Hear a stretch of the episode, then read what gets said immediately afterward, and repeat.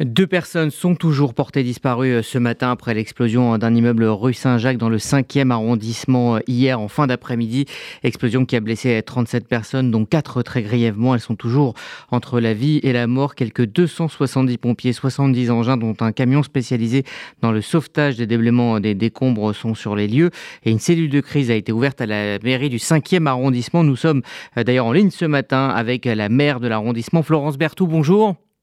Bonjour. Merci euh, d'être avec nous euh, ce matin sur RCJ. Alors très vite après l'explosion, vous avez ouvert une cellule de crise euh, pour aiguiller et aussi proposer un logement provisoire aux sinistrés.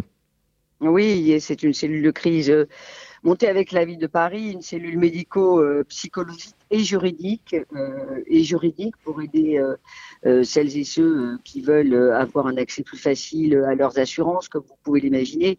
Donc euh, les gens euh, sont euh, parfois hébétés, notamment les personnes les plus âgées, et il faut les accompagner, c'est très important.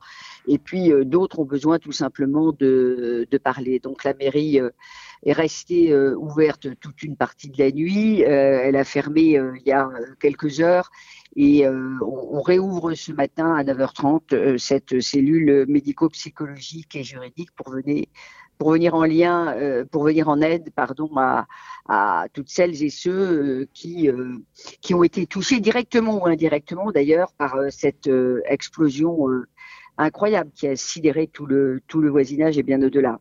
Alors, quels sont justement les, besoins des sinistrés? Quelles sont les demandes qui vous ont été faites? Vous savez, la demande la plus urgente, c'est de pouvoir retrouver dans son, de, de, pouvoir retourner dans, son logement.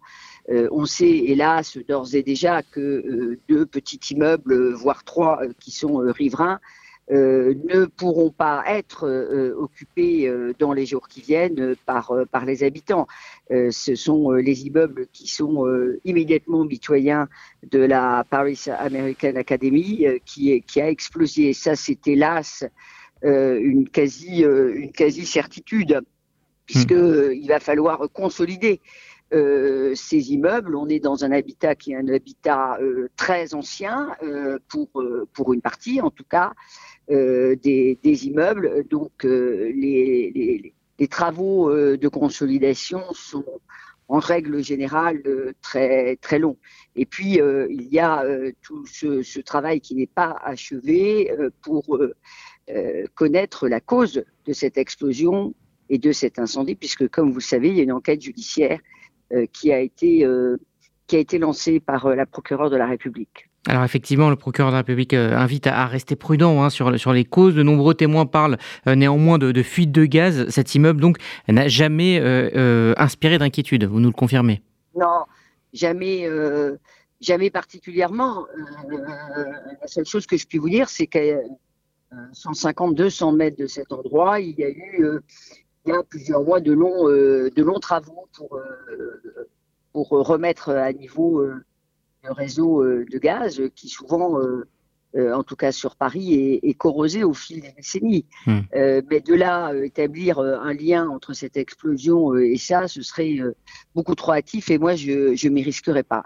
Alors, pour en revenir à l'aide que vous avez apportée à, aux sinistrés, il y a, je crois, une dizaine de personnes qui ont dormi dans un gymnase de, de l'arrondissement.